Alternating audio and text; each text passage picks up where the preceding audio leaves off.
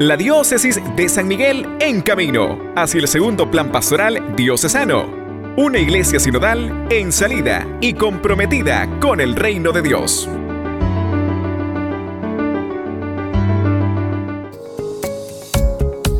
En la segunda asamblea diocesana, rumbo al segundo plan de pastoral, Monseñor Fabio Colindres, obispo de la diócesis de San Miguel, habló sobre el trabajo unificado. Escuchemos. Es fundamental pensar en un trabajo unificado.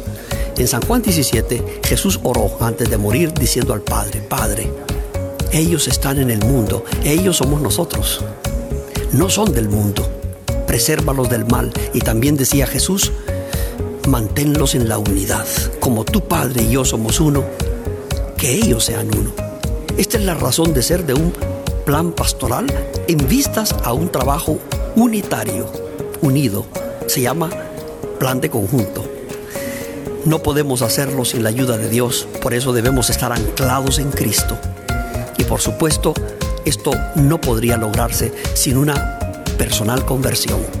Esto se llama o esto significa una convicción de que en Cristo estamos llamados a trabajar unidos para la salvación, especialmente de aquellos que no conocen a Cristo o que conociéndolo se han enfriado o se han alejado de la fe. Eso es lo que estamos haciendo acá en esta segunda gran asamblea.